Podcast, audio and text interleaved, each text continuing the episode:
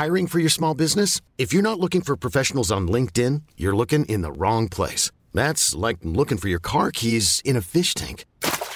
LinkedIn helps you hire professionals you can't find anywhere else, even those who aren't actively searching for a new job but might be open to the perfect role. In a given month, over 70% of LinkedIn users don't even visit other leading job sites. So start looking in the right place. With LinkedIn, you can hire professionals like a professional. Post your free job on linkedin.com slash achieve today. 以下节目包含成人话题，请在家长指引下收听。I apologize. Often womanized. Took for my child to be born. See through a woman's eyes. Took for these natural twins to believe in miracles. Took me too long for this song. I don't deserve you. 欢迎收听文化土豆，我是伊康糯米。首先感谢过去几天在 iTunes 上给我们好评的用户，我们已经收到了十一个 review。不管你是在哪里收听，如果能顺手给我们点赞或者好评，都能帮助文化土豆的排名，让更多朋友能发现和加入我们每周一次的圆桌会。今天的第一个话题是漫画家布思凡创作的，被称为血腥、暴力、少儿不宜，也富有灵魂和思想的动画片《大护法》。我有种预感，它可能是节目开播以来遇到的最有争议性的一个话题。淘宝评分不是淘宝评分，豆瓣评分八点一，其实是我看了一下，是超多五星评价和一小部分非常坚挺的一二星斡旋的结果。然后我们会讨论一个在国内还鲜为人知的话题。其实上个月六月份，苹果在自己的 Apple Music 平台上开播了一个自己制作的电视节目，讲程序员开发应用的真人秀《Planet of the Apps》应用星球。苹果到底是怎么想的？它能做出全球最好的手机产品，能会不会拍电视呢？其他内容供应者要准备后事了吗？这是我们的第二个话题。首先，我们欢迎艺术家龙迪。嗯 Hello，大家好，呃，作家燕礼忠又回又回来了，又大家好。上线了。Hello，大家好。啊、我们这一次还是其实是第一次尝试三个人都在三个不同的地方为大家录音啊，所以啊、但是北京太大了，北京太大，我希望那个我们这一次的录音效果会比上一次有一些改进。那《大护法》呢，是一部所谓的山水手绘的动画片，被称为江湖风格的成人动画。它讲的是异卫国大护法为了寻找失踪的太子，来到了花生镇。这里的居民外形酷似花生，全是哑巴，而且弥漫着白色恐怖，处处有人被逮捕、被枪决。护法和太子就一同卷入了一场花生镇上的游击战。我感觉龙迪和燕礼中是正方反方的感觉，我们之前有沟通。要变成辩论赛吗？呃，小燕，你先给我们讲讲，你为什么觉得这《大护法》是一部不错的电影？你会打几分？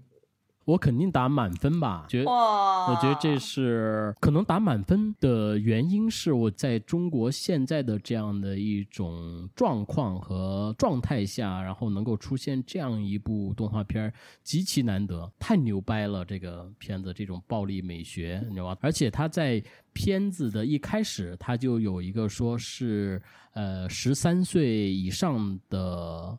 啊、朋友才可以收看。最后还有一个彩蛋，说是出现了 PG 呃十三的分级标识，呃，说是这种叫做特别辅导级。我觉得这是不是一个很好的一个信号啊？就像我们这种重口味的男生可以看到适合自己的呃动画片或者是电影了。OK，所以因为它是一个很暴力的片子，呃，然后又难得的过审了，这是它的价值所在嘛？这是有一个标准在了呀。它的满分，那如果是说出现了这种十三分级的制度或者一种尝试，那也是满分给，应该是给有关部门啊，跟这个拍电影的人什么关系啊？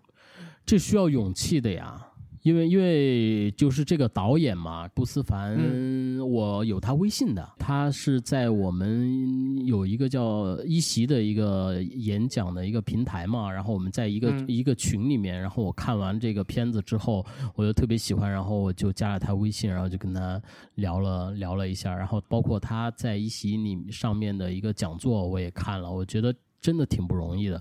他就说，就你被圈粉了，呃，我我觉得我圈粉我也是有智商的，我会判断的。对我我不会因为说怎么怎么样，然后我就会成为什么脑残粉啊什么的。但是我觉得还是他讲的一些东西，我还是挺认可的吧。他的那个故事特别有意思，这个导演他之前啊他就喜欢画漫画，后头呢就进入到一个 Flash 时代的时候，然后他就用那个 Flash，然后就做了一些他想要做的那个那个 Flash 的小动画，然后他就觉得哎特开心，然后后面他就觉得自己要做动画片儿，然后他就到了杭州。他到了杭州以后，就加入了这个动画片的这个圈子，跟他想象的完全不一样。因为就是他发现动画片圈的人最经常考虑的，就是说如何把动画片做的大家喜欢看，然后能够卖钱。所以从这个出发点去考虑的话，然后大家就会想说，这个这样画适不适合，这样的情节适不适合，大家就给自己无形当中进行了这种审查，而不是别人。他实际上他的内心当中他是有很多的自己的一些第一感受和想法的，但是进入这个动画片圈以后，他就慢慢的这些东西被磨灭了。他就正在这种郁闷的这样的一个瓶颈期的时候，他就碰到了他的一个脑残粉，也是他的一个投资人。他说：“你你你想我做什么？”然后投资人说：“呃，你想做什么？”他说：“我想做暴力的。”然后他的投资人说：“那可不可以更暴力一点儿？”你知道吧？所以就是他的投投资人就是完全就不管他，他想做什么样的东西都可以。然后呢，他就内心当中他所有的那些已经休眠掉的那些灵感呀、一些想法呀、一些表达就出来了。所以他的那个雷脑袋里面的那个雷达就打开了。就是你在说导演和你都说了“暴力”这个词啊，因为很多影评也说这是一种暴力美学，反正用了这四个字吧。嗯哼，我所看到的情节和画面是称不上暴力美学的，就因为对我同意，我同意。标准吗？这个你这个就像你去看那个动画片的那种黄色的动画片，和你真正看那个真人在那儿真刀实枪的，那也是完全不一样的呀。但这也不是你看的动画片，肯定没我看的多呀。就暴力的电影多的是啦，爆动画片。但是你想想，在中国的动画片儿，我们对中国的动画片儿的一种认识是什么样子？你不能拿美国或者拿日本或者拿南方公园的那张来说呀，对不对？对，但是我就说有中国特色，或者是你在中国这个标准上去包容的去这接受这种东西的话，那也不能就说让大家去买单去买一个没有那么好的东西吧。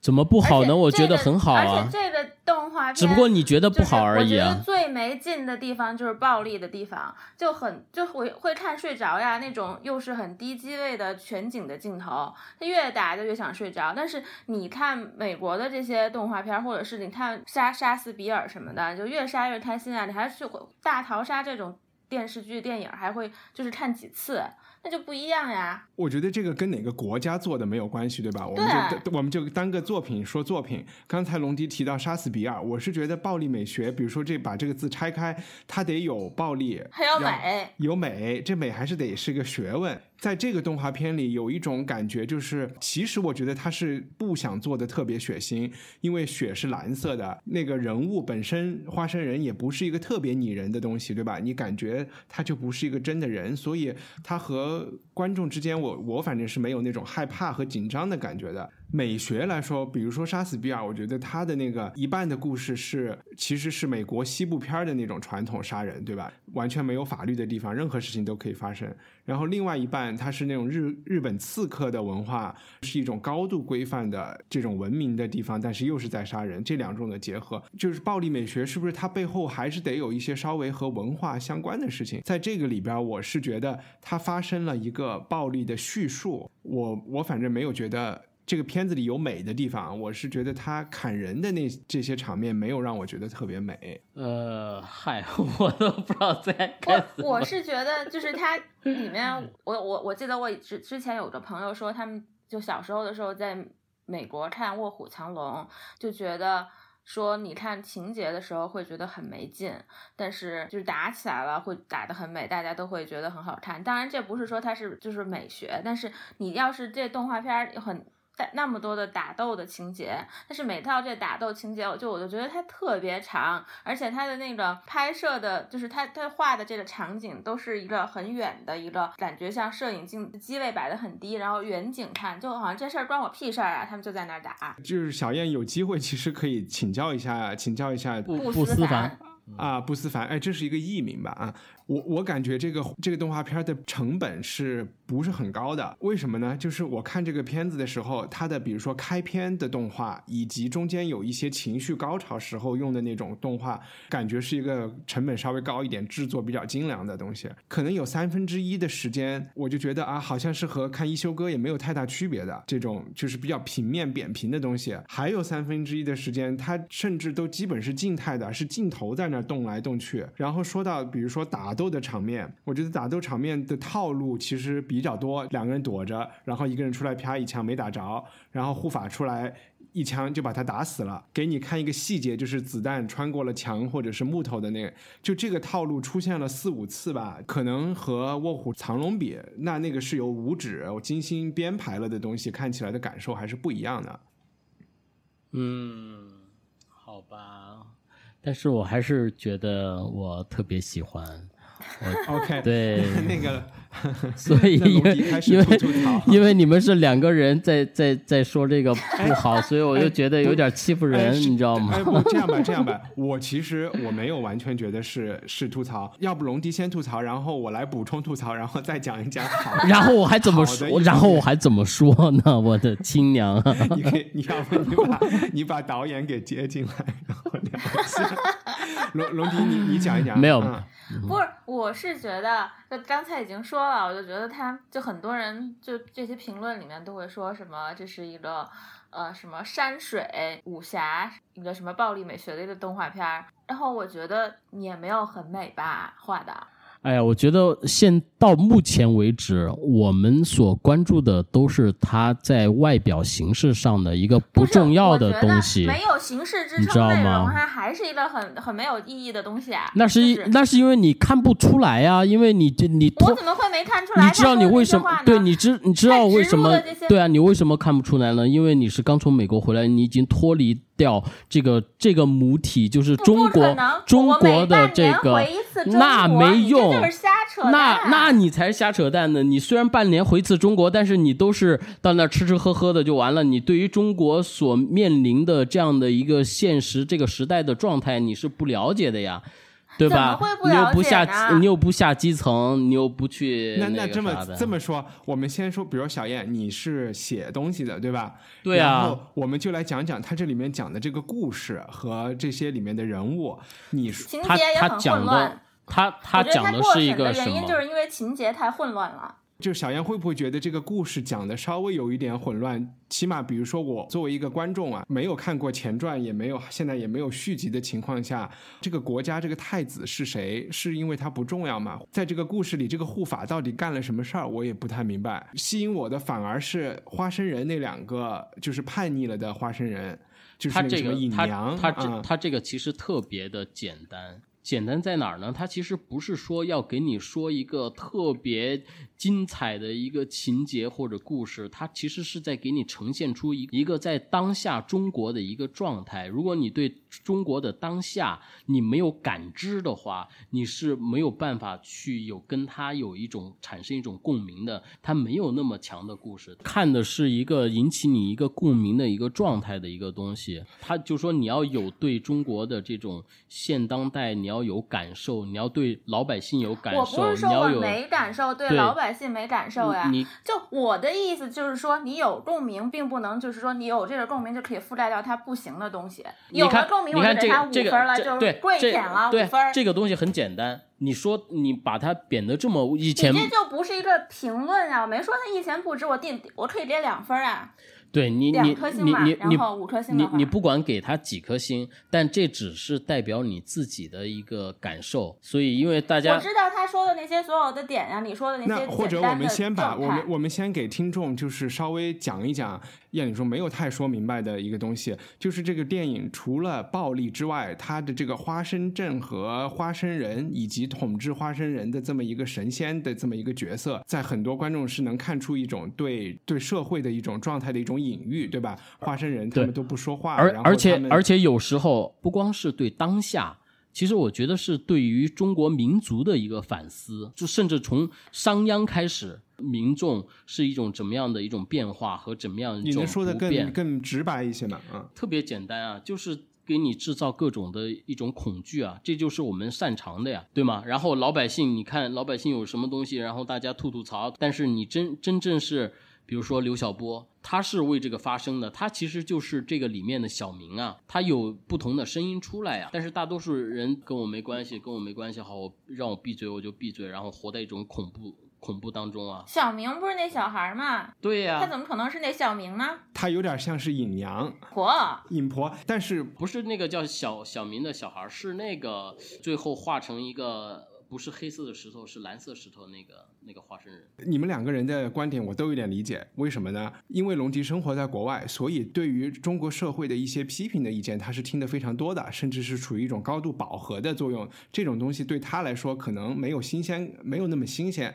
然后以及他还在就是用评判一个电影和故事的这个标准在讲这个电影，但是小叶呢他是觉得，所以我们是感同身受的，我们是生活在这个恐怖当中的，我们是每天那我不是也回到这个恐怖当中了吗？你回来之后，你可以，你回来之后，你可以 VPN 呐、你还可以回，你还可以随便可以回到美国去啊了。那你是因为你不，用但 VPN 是但是我当然用 VPN 啊，我但是你有没有想过，比如说明年二月份，然后 VPN 给你停掉之后，你还是不是这样的一种状态？你还是不是就说对这个东西跟你没关系啊啥的？我就可以走呀。对呀、你可以走啊，但是多少人是不可以走的？不可以走的人，你有对他们有感受吗？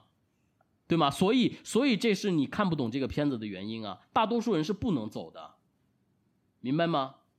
我也没有义务义务救大多数的花生人呀。对啊，所以没有说你有义务救花生人，但是这就解释了你为什么看这个片子你没有感受，我我装你知道吗了那么？多这个这个但是因为这个我就怕他们就都没有了呀对。所以你都害怕没有，你到最后那一步你还是可以走，但是其他走不了的人怎么办？对吧？所以我并没有说你什么，你其实只不过是因为你成长的环境造成了你的没有就是说我要这种状以一个。评评论艺术作品的一个角度去评论这个没错东西，你，给没错分儿，所以啊，你就是给了一个，你是在评论一个革命作品的一个角度在所以啊评论，这个所以东西咱俩咱俩的这个争论其实没有实在的意义，咱俩不在一个频道上面。你只是用这个外在的一个东西去评论他，而是我是看到他骨子你是里面无法客想观评论一个表东西的达一个东西的。我我刚才说我两两边的意见我都理解，我解释了龙迪的这个小燕，我觉得你没有，就是说，因为你在感情上和他形成了一个高度共鸣，然后呢，我也承认啊，有的我们可以不用电影的或者是一些其他的标准来谈这个事情，我们就在就来谈一下这个这个电影里表现出来的一些一些东西，你你会不会觉得这是一个特别悲观的电影？我先假设这个导演是有一个完整的思想和想法，有他想表达的东西的。但是我从这个他表达的东西里边，我看到了很多就是矛盾的地方。我给你举一个例子啊，这里面这个太子的角色，我就觉得是一个最大的矛盾，和护法在在帮太子，因为这就是一个封封建社会的一个东西，对吧？把还是一个相对把它做成了一个正面人物，然后 作为封建统治阶级的走狗的护法，也是一个正面的人物。这个我们先不说。然后花生镇是一个相当于，我其实觉得它更像一个神权社会，它还不一定和我们今今天有那么直接的它一个关系被。邪教统治的社会、啊，是一个被邪教统治的社会。然后这个邪教大头目的孙子，刚才提到的小明这个人，他是一个。跟他爷爷不一样的人，对吧？他想成为这个太子的幕僚，这个太子自己对政治都不感兴趣，这个小朋友还说让我来帮你，然后将来我来辅佐你。我又觉得从嗯从他身上，我又看到了一些其实是比较阴暗的东西，因为在这个电影中间，这个小朋友到底是在帮谁的忙，我觉得都是有疑问的。对啊，他这个小朋友，第一是一个开放性的，你不知道他是为了他爷爷，然后想来弄太子呢，还是说他觉得太子更有希望，然后他爷爷已经老了，他想借太子，然后把他爷爷也弄掉，然后他爷爷的欲望更大嘛，然后太子没什么欲望嘛，他用太子的力量把他爷爷弄掉，然后完了之后，他再很容易的他就可以把太子弄掉，然后他就可以上位。把一个祖国的花朵、一个未来做成一个这么这么模糊和有一点阴暗的角色，我就我觉得是一个有意思的点啊。当这个花生人他们的游击队就是其实已经自我觉醒，和开始反抗了之后，又在内部制造同样的恐怖气氛，对吧？他们也在枪决呃不同意他们的人，或者是还没有觉醒的人。对啊然后最后他们的那个头子，就是戴了一个尖尖帽子那个黑黑的那个人，我觉得最后对这个人的嗯下场的处理，因为他把。他把那个老头给杀了，然后他还在和护法之间有一个斗争，然后护法又把他给杀了。这个我是觉得是一个很草率的收场，就这个人始终是一个什么都没有讲清楚，就赶快这个节目就赶快结束了的感觉。反正他算是个坏人吧，我们就把他杀了。但是这个坏人为什么又在死之前把更大的坏人杀了呢？那他为什么又没有真正的就加入到阳光的这一边呢？我们也都不知道。嗯，我觉得加入到阳光的一边或者什么的，这个是一种传统的一种逻辑。但是像像他那样的，就是我觉得是更符合于一种实际的。就像我们去看有很多在很多那种革命运动当中，然后那些革命者他有很多的局限性，然后所以他其实是想把这样的一种就是这种复杂性表现出来。而不是简单的说哦，我觉醒了，哦，我就把那个和黑暗势力推翻了，然后完了之后我们就就变成了一个光明的、正确的，不是这样的，永远都不是这样的。你说的这位导演的一席的那个讲座还能在网上看见是吗？我挺有意思，可以看到、啊，我挺有兴趣去他的那个呃名字叫做《动画森林》，动画森林，啊、然后我们我们把链接给出来就好。对对对对对因为我我现在没有完全被你说服，就说这些一切都是他有心安排，因为这个东西，我通过刚才我和那个龙迪争论的那个过程当中，其实我是明白你们为什么呃没有办法让我被我说服的，是因为就说我们成长的、我们的背景、我们的感受其实是有差别的。嗯，你知道吧？这种差别是你没办法去去去说服的，它就是一种感受。或者我我直接一点说吧，我就是觉得作为一个动画片，它在技术层面有太多的漏洞，以至于让我觉得这个导演是不是就是在他的精神层面有没有能力再下这么大一盘棋，让我有一点质疑。我也很质疑。呃，然后呢，我我并没有所以我觉得就想，我我就想更全面的去了解一下这个人的的背景，是因为他的执行上有一点力不从心，还是说他其实这一切都是我们的一些理解？我另外举一个例子，这个电影的对话前边你还觉得是稍微在拍一个比较正的东西，然后突然就出现了特别多的段子，叠加各种段子上来啊段子。这个东西是说我们是在给和审查的人玩一种游戏，说我们这是个恶搞的片子，还是说这个片子里混杂了太多的元素？他肯定有他想表达的那个政治观点，我们只是看到了这个政治观点以后解读出来了更多的东西，这个是我现在不确定的。得其实审查的人还是挺高明的。要是他不让他放出来，那么就是说这个他就认了它里面隐喻的东西了，就但放出来就不是。这个不太可能，他放出来是不会允许你在任何地方表达这个观点的。这个片子是光线传媒投资的，他们除非想整个公司都关了，是不可能出这个事儿的。但是现在就有可能呀，像像我们这么聊下去，呃我们聊下去也不会，我们也没有那么大影响力能够给他。给 哦，你不去看豆瓣上聊聊关这些影评吗？我觉得因为共青团中央都已经批判这个戏这个动画片了。哎，那 OK，我们现在先呃再聊一个和这个相关的一些其他的。我看完了以后，这个大护法是不是存不存在都无所谓啊？就他是主角吗？我就觉得为什么不把不换一个主角？换一个主角，太子是吗？啊、不是，我是说就讲花生镇的事情。啊，他要有一个有一个串起来嘛，大护不是法是它他这个，他他有这个 agenda 是要拍三部曲的，所以就是他还得拍上四四个小时呢。他要拍其他的呢。这个这个大护法之什么什么，所以是白我们花生，所所以，我们其实是推荐大家在这个电影有可能会就是提前下架之前 去看一下。是这其实这个片子就有点像那个《让子弹飞》，《让子弹飞》里面也是有好多的那个隐喻嘛，你怎么解读都行，那就看你个人对于这个社会、这个民族、这个国家的理解程度不一样了。那等会儿我插一句啊，这儿人家看了一个，这我豆瓣上有一个什么主页，反正有个公众账号采访这这个作者，人家问了，就说看过《大护法》的影迷觉得影片中有很强烈的隐喻色彩，比如什么长黑魔术的花生人都要被杀，比如花生人的眼睛和嘴巴都是假的等等，你能谈一下片中的隐喻吗？然后他说嗯并没有刻意去隐喻什么。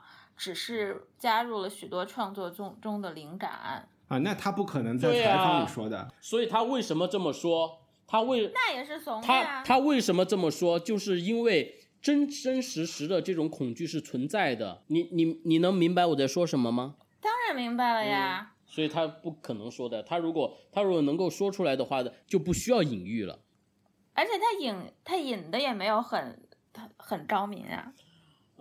那我就没有话说了，我觉得已经很高明了。是我觉得，那你觉得谁会更高明呢？你觉得在中国的这种呃动画片里面，谁会更高明的来表现这些东西呢？嗯，给我举一部我看看。中国没有什么可值得看的动画片啊，包括这一部。我觉得我浪费了两个小时的时间，加上我的 commute。所以我觉得这个是为什么我。就我们其实可以去看《小黄人三》，对吧？我们又一个礼拜对，我没有去看。当时就想，我中途离场去看《小黄人三》吧，在他们但是我觉得我们现在在这个时间，就是说我们几个人做这个播客，我是希望有有一类中国的国产片是那种一看海报就知道它是纯商业片，是走套路，然后很没意思的，就都懒得去批评它的。我觉得这一类片子，我是就一点都不想让大家去看或者聊天。但是比如说我们上次看的像《明月几时有》啊，或者是这样的片子，我是觉得拍片子的人是有可能这些导演拍的这个东西在现阶段它是和进口货没有太没有办法比较。嗯。但是如果没有人去认真的讨论这个事情，或者是让观众觉得他们做的事情是有意义的，那他们永远就会是一个在那儿。就像我们的播客一样，就是在这安安安静静的写一个没人没人看的一个一个一个小文章，所以我觉得国产电影还是需要大家去谈论、去看。其实通过看豆瓣上打各种新的人，你也会发现大家还是愿意去讨论、去评论这些东西的。嗯你这个做出来嘛，就是难免的嘛。就像比如说我在生活写，因为它发行量少，所以我也听不到人批评我的声音，所以我还挺开心的。但是所以要再重新出版一下。对啊，但是当你的书啊什么的也是肯定，我出了、嗯出了两本书，已经早都习惯了。就是说，有的人特别喜欢你的书，有的人把他的书我我擦屁股我都不要，什么破什么浪费纸啊什么的。这个任何人他的喜恶啊什么的，人各有志啊，就是就不可强求。就是说，你说吃饺子好还是吃面条好？评 Anyway，但我们刚才讲的这种，就是说，不管国内它能做到多好，我们先做一个这个片子，做一个稍微有点思想的片子，然后大家讨论，我们再改进。其实这种思维完全是写程序员写程序或者是做 App 的人的思维，它是通过一个重复的一个过程，然后再来慢慢提高的，而不是说我要花十年时间打造一个 App，对吧？你打造出来的时候，这个手机已经都过期了。这个是我的 巧妙过渡，呃，过渡到希望在第二过渡到对啊，希望在第第二趴不会再吵起来。没问题，我觉得第二趴也可以炒也可以。就就苹果很多年以来，苹果自己一直说要进入电视行业，要革电视的命。那至今我们也就只看到了它出了一个所谓的 Apple TV，而且大部分人买它来就是为了把手机上下的片子同步到电视上面去。而且很难用，跟你说，而且不是很。好用。那苹果说了自己要出电视机，呃，那这个事儿前两年说了一阵又没说了。但是就在去上个月六月份，我都差点说成去年的六月，苹果静悄悄的在啊很多国家，但是不含中国大陆地区上线了一个真人秀，一个他们完全自己制作的电视节目。中国的 App Store 是看不到的，对吧？对，然后它这个但是我是美节目叫国账号就能看，不用翻墙就能看。我是我把这个介绍完以后，我们再专门讲一讲怎么看啊。一共已经出了五集，每一集是四个评委，这四个评委我认不全，待会儿龙迪介绍昨一下天出了第六集，啊，已经出了第六集。每一集就是有一些想拿到明星这些评委支持当天使，然后再去见 VC 的人来 pitch 他们的 APP 到底是干嘛的。其实就和好多挑战秀节目一样，如果其中有一个评委愿意当他的指导员，或者是和他一起合作，叫那他们 advisor。advisor，他们就会进一步的去打磨他们的这个产品，再去和一个硅谷的，我不知道是不是叫 Speedlight 还是叫一个什么的比较出名的 VC 去去 pitch，然后呢，真正的拿到投资。他是真人秀，他拿到了投资以后，苹果应用商店还会给他首页推荐。所以它是这么一个节目，里边的人也都是海选来的。那这个节目我看了三集，龙迪看了几集啊？两集，两集，夜里中看了一集半。嗯，它的卖点之一肯定是四个嘉宾。龙迪，你介绍一下他们四个嘉宾分别是谁啊？我就比较熟，Jessica Alba 和 Gwyneth Paltrow。然后 Jessica Alba 就是明星嘛，然后她自己有一个品牌叫 Honest，就做护肤产品的。还有 Gwyneth Paltrow，她是演员嘛，大家都比较熟悉的，她演《莎翁情史》得了奥斯卡最佳女主角的。她也是自己是一个。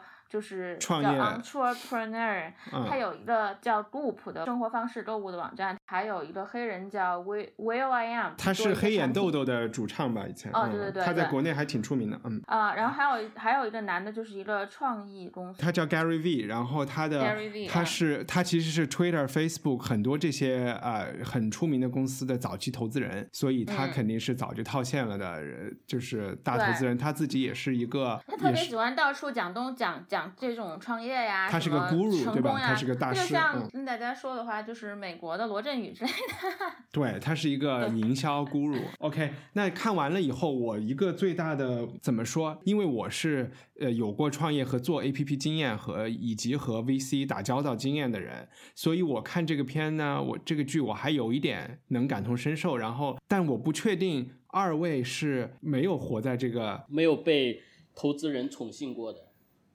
就是对，就是没有被没有在创业圈被污染的。那你们看了以后，你们会觉得看这个东西有意思吗？首先啊，我谈一下，我看那个片儿，我特别的开心。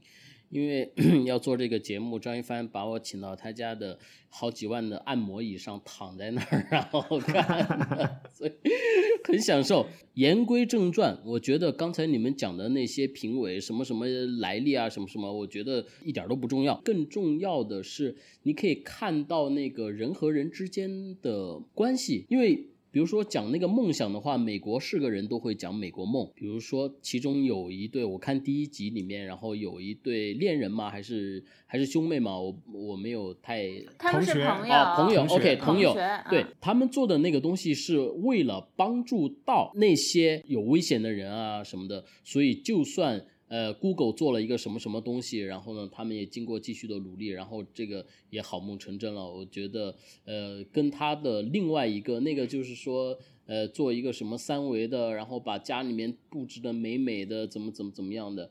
对吧？然后那个就失，那个就失败掉了。其实那个失败，我在一开始的时候，他选择那个漂亮模特，然后我就觉得，呃，好吧，这个这个选了 Jessica Alba 当他的搭档，对我就觉得还还蛮肤浅的，挺说话挺厉害的那哥们儿，那哥们儿应该是经常说脏话，因为老老出现哔哔哔的声儿啊什么的。罗振美国罗振宇，Gary，呃，美国罗振宇，然后他在那儿去给他们的一些忠告啊，或者是在那儿很生气。的，然后跟他们质问，跟他们想问题啊，我觉得他们那个状态其实还真的有点像那种创业公司的那种那种吵架呀，那种那种劲儿。吵架那个时候，他说我来给你们想，我在帮你们想什么什么的时候，我就预感到他们这对儿肯定能成。到后面他果然就成了。我看了两集，我觉得。就有点无聊吧？你这看这也无聊，看那也无聊，你这活着这趣味多可惜啊！我有别的趣味呀，我凭什么要跟你分享呀？那你说说，你说说我听听，我看无聊不无聊？那你也听不懂呀。嗯，荣迪，快说。下星期我霸路。你你别别逗，夜里中讨厌啊！下下一期不让你点不是，我觉得你你你一个苹果那么多钱，然后做这节目做的那么糙。不糙啊！你看人多多细的设置啊，然后人过来，然后六十秒还我是说什么大电梯，不是设置你整个那个就演播间呀什么的。你想苹果是一个什么样的公司？嗯，他全世界最有钱的公司，做着几千亿的，就是美金的钱，他又想说自己要进入电视行业，要做内容那么长时间了，我觉得他第一个做出来的东西是这样。在一个现在，比如说湖南卫视或者是谁做了这个节目，我觉得它是一个及格的东西。但是从苹果做呢，确实没有说没有感觉是那种苹果产品 launch 的让人眼前一亮，这个感觉是肯定没有的。可能也正因为这样，好莱坞的很多人呢也就松了一口气，并没有觉得哇，这苹果一来就要把我们的命都革了。对呀，你说人家 Netflix 做什么做什么呃 House of Cards 这些是进军电视吧？这是什么？我觉得你们对他的要求是没有。你没有一个简单的分析。它苹果它是做这样的一个硬件和软件起家的，所以它它本身、哦、他们是雇了很它没有多其他电视行业的人来做这件事情、啊。他他没有那个基因，你知道吗？他没有说那个实实在对，在的那个基能是这个公司相，嗯因为这个片子他，你雇我是觉得这个片子十年前就应该做，你雇人年，前你雇人来说的话，那也要有个选择呀。那他的基因是不支持他去呃选择有多好多好的。他的基因其实在这个片子里是比较明显的。我我为什么说这个节目十年前就应该做？因为那个时候 iPhone 刚出来，真人秀也刚出来，大家对 APP 对真人秀都有非常高的敏感度和特别想了解对有什么新 APP。我很赞同你这个说法，我就觉得他这个节目很复古。他现在再拿出来，其实有点丧失了他的新新意了。他的灯光啊、什么舞台啊，这些都没有问题，这只是风格你喜不喜欢的问题。他肯定是及格的，对吧？那这个没有问题。但是说它的这个商业逻辑设计，就是说。它要让自己的这个 App Store，其实 App Store 有点像天猫，这是苹果的一个收入的很大的来源，有点像阿里巴巴双十一要做一个晚会一样。他其实可能受了阿里巴巴的影响啊，他觉得我也可以给我的 App Store 做一个电视节目，让人来谈论我们的产品。因为看完了这个剧以后，我就去把他的 APP 都下下来了，好用吗？不不太好用啊，就没什么太大意思。有一个什么问题呢？但你发现没有啊？每一个 A P P 它其实就是一个故事。然后我记得我们用了很多的 V P P，然后开始的时候，呃，大家都疯狂的，然后就玩那个，然后很快又不用了。到底什么才是你？最后的跟那个刚需，它可能是因人而异，它有不同的一个族群，它不可能每一个 A P P，比如说你觉得这个 A P P 不好用，或者是或者是用不上啊什么的，因为你你不需要从学校走一个危险的路段回家呀，你当然就用不上了。其实我觉得小燕应该去做，应该去做这个节目的所谓的 showrunner，因为小燕你刚才一上来就说这四个明星主持人不重要，重要的是 A P P 背后的故事。嗯这就是因为你写特写，你就会注意到这个背后是有人人在做故事，明星的东西是假的。我看这个片子，我就觉得他明星和呃编程的这些创业创创业者以及后面的 VC，他们的分量戏份是差不多的。其实说实话，你都没有搞清楚，就是你刚才陪人夜行的呃的这个 APP，他们俩是什么关系？就是对创业的人背后的介绍是特别不清楚的。真人秀里面是一个特别大的 bug，就因为很多真那可能真人秀那那可能是因为我走神了，或者是我那个打瞌没有没有没有，他真的是我已经看了四四三四集了。嗯我觉得有时候苹果做事情就有一点 hold 住，他不太愿意停在表面的那个光鲜，他不太去。首先，他每一集他是有三四组创业人，对吧？每一集就完了，这个故事集与集之间是没有连续性的。他的创业的艰辛其实没有出来，嗯他让你觉得创业写 APP 就是和电影明星一起见面，然后再去跟 VC 开口就要一百万美金。对对对对然后对，我觉对吧我他们中间有六周的孵化时间，但是在上这节目之前，他们就已经创业一两年的也有啊。对是有的也有钱，很多人也是有拿到钱的。我觉得在这个过程中是有特别多啊、用一句俗点的话说，可歌可泣，对吧？他怎么辞了工作，然后然后家里人是怎么帮助他，然后他克服了什么困难，这些 struggle 他时都没有展现。时间有限他一集就那么多时间，还有那么多的人，所以，我像如果我就给苹果做一个自荐，我来拍这个东西，我是不会这么拍的。他现在就搞成了一个问答竞赛节目，每一集就完了。他这些故事是可以拍的线走长一点的，对对对对把明对对对星把明星和 VC 的环节稍微放弱一点，但但我然后对，但我觉得如果。如果他这个东西如果要真的要做得好的话，就是它是一个长线的。长线的是什么呢？比如说你有这个念头，你已经开始做的时候，然后我就可以有团队来拍你了。它就相当于每一个人都是一个小的一个纪录片，然后你剪出来啊那些生动的镜头，它就不是这种电视拍摄的方法，你知道吧？其实包括有一些真人秀，就把一群很无聊的人放放一屋子里做饭，然后谈恋爱，他们就住一个礼拜都能拍出呃戏戏剧效果来，你都能看出人物之间的关系啊在发展。所以我觉得内行的人是能够做到这一点的。当然，这个我们讲一下苹果请的这个制片人。叫 Ben Silverman，他以前其实是 NBC 环球的电视部的一个头啊，也算是我之前的一个同事、老板。哎，我也不知道，因为我在同样的公司工作过。他是做了 Ugly Betty，还有还有一些 The Office 的美国版的，所以苹果现在请了一些大咖，所谓除了 Ben Silverman 已经做了这个之外。苹果在六月份还挖了索尼电视，索 Sony Picture 的电视是一个制作公司，他们做了 Breaking Bad 绝命毒师，燕丽中喜欢的吧？嗯，超级喜欢。索尼电视的两个，他们是两个绝命毒师就有暴力美学呀。这两个联席的 President 都被苹果挖走了，所以说虽然我觉得这第一个第一个真人秀看起来一般啊，但是苹果其实是已经在好莱坞挖人了。他们还要做一个在车上唱 Hello K 的节目，也特别傻逼啊！这节目是 CBS 上一个很红的、很红的节目嘛？但这个节目还没出来呢，八月份我们看了再再说。嗯，但起码我觉得这一个节目我是有一点推荐。反正我觉得做 A P P 的人、编程的人和做，他们可以去看一下。第一集网上有免费的可以看到的，我们把链接有的，我们把链接放出来。对，我觉得大家去看一些故事啊什么的，去看别人的一些生活方式啊，或者一些生活理念呀，或者是呃给自己开开脑洞啊什么的，我觉得也是不错的一个选择。就给给大家一些抄着中国人一些抄袭的。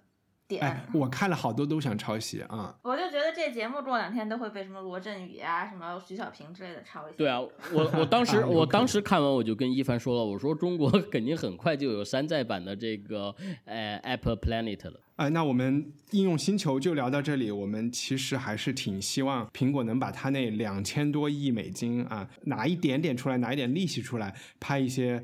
呃，特别好看的美剧啊！苹果这么有钱，就是应该去拍那些其他要考虑成本和收视率的人不敢拍的东西，真的走一些怪招、奇招。对呀，这么一个富可敌国，也是早就敌了国的公司。你你不不要不要走太常规的路线。你们这个评论都显得特别的幼稚。你这个人家再有钱，他也是一商业公司啊，他也不可能去干那种赔本买卖啊。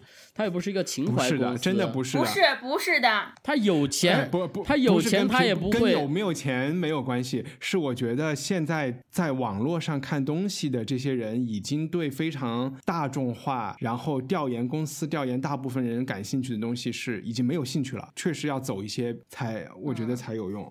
Anyway，我们现在进入这周的推荐环节。不知道龙迪有有什么要推荐给粉丝的？吧，你们去看一下奥迪那广告吧，那个汽车广告。之前就是奥迪二手车，他发了一个，就是他拍了一系列奥迪二手车验证这个服务的广告，在一个婚礼环节上面，一男的，一女的马上结婚了，然后冲进来一老太太，结果是这个男的特别没教养的妈，然后冲上去就就捏那个，就说你们慢着，你们不要就是就是交换戒指之类的，然后就把那个就开始检查那女的。是有有没有整过容？捏她的鼻子，就狠狠的捏，然后把嘴也掰，看她牙整过没有，脸整过没有。嗯。然后完了以后，他就然后走下那个，就是他们有神父嘛，就走下那个神坛，然后他就说做了一个，就说好的，这是一个就是那个。OK 的那个手势，然后说这女的是就真的就没有整过，然后然后马上就进了奥迪二手车服务的广告，说嗯做重要的决定的时候需要非常的谨慎。操，因为这是在之前就是看电影之前会放的，在万达的院线里面。然后大家批评他的点是什么？就是他物化女性，然后对性别歧视呀。OK，他其实是抄的。是抄的是阿斯顿马丁的一个创意啦。现在奥迪又道歉了，怎么着了？现在人民日报已经批评他了。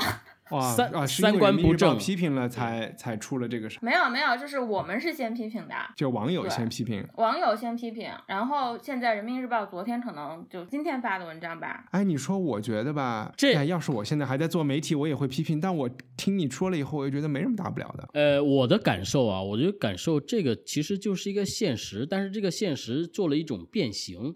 它就像那种上海的丈母娘，然后看，哎呦，这人他那个房房房子买在哪儿啊？这就是啊，房本你要亮出来看呀，对吧？然后你这证儿，你那个什么博士证儿啥的，要亮出来看呀。不，这也是一个就是呃呀，就是对女性不尊敬啊。但是他用。变形变错了呀，她就是完全就整个的这个表达，而且我觉得对对婆婆也有有点不尊敬啊，就是丑化了婆婆的。丑化了婆婆，然后丑 化了这个女的，这这年轻的女孩，最后而且她检查完了以后，这个女孩和她的老公就两个人都觉得很就一下放心了，就说妈妈允许他们结婚了。就我就觉得，而且他逻辑也不对呀。你妈要检查，你早不该检查吗？现在结婚的时候跑来检查，你哪能把它当成那个呀？就这种 agency 就很傻逼啊，就是做这个东西。好，然后我们也真心的希望，奥迪万一是喜马拉雅的那个广告主，我们也就完蛋了。那个那个。而且这个广告是绝对不可能在奥迪在海外西方的任何的媒体上面播的，就是他们也不可能做这种东西，他就是放到中国来做。然后所以所以说这个 agency 的人就特别傻逼。但你不觉得上去年还是前年 SK two 做的那个广告，我也觉得很傻逼啊？但是对，我也觉得其实那三十岁那个不设限，他现在现在还在做这个也很傻逼。而且大家是在歌颂他，好像说做的特别好，特别动情。然后我碰到一个广告的人都说要做一个类似的广告，我都疯了。我就说这么傻逼的广告对，我是觉得 SK two 的那个现在仍然在做，而且我有很多认识的人都参与到这个写软文的这个行列当中去的这个事儿。小燕有东西推荐给我，最近我在看那个蔡志忠写画呃儒家、道家、佛家的那个漫画，就我们小时候看的那对，但是我觉得我现在再去看的话，然后又会有一些别样的收获。我觉得那个是可以。不断时间可以不断的心境可以反复看的。如果大家没有看蔡志忠老师画的这一系列的漫漫画的话，我推荐大家买来看一看，是经典的，可以收藏的。我觉得如果大家要买，要买老的版本，老的版本是有点像课本那种开本的，但是新的版本有点像个正方形的，特别特别难看。对，你可以。在某宝可以搜一下，然后它是一套的，我买的是黄呃黄颜色的一套的，不是正方形的，正方形的不太舒服。嗯，好，对，推荐完了。行，然后我推荐大家去买一本书，然后可能夜里中又要说这书太贵，四十八块钱。哦，不贵不贵不贵，中信出的一个呃，这是台湾的一个文学编辑邱彦明出的《人情之美》，他讲的是。副标题是“文学台湾的黄金时代”，里边提到了好多就是旅居或者是后来我们大家觉得是台湾作家的人。这本书其实是八十年代写的，但是简体版是第一次出。这些我讲一下，就是有什么三毛啊，然后张爱玲啊、台静农啊、梁实秋啊这些人，他们之间和和这个编辑的书信，然后有很多其实不太。其实就是有一些文学八卦啊，我觉得还蛮有意思的。嗯，我就举一个例子啊，就是梁实秋，梁实秋当年和鲁迅是有过一个争论的。多年以后，在台湾，梁实秋又和鲁迅的孙子又一起吃饭，然后这个文学编辑在场，他们又有聊到这段事情，然后又有聊到北京他们的老宅子啊。我觉得这些对话是非常难碰到的。所以，如果你去买这个叫《人情之美》的书，就。就可以看一看，可以啊。那个鲁迅的老宅子的充满了那个特别有趣的故事，他每次都被他的那个日本的。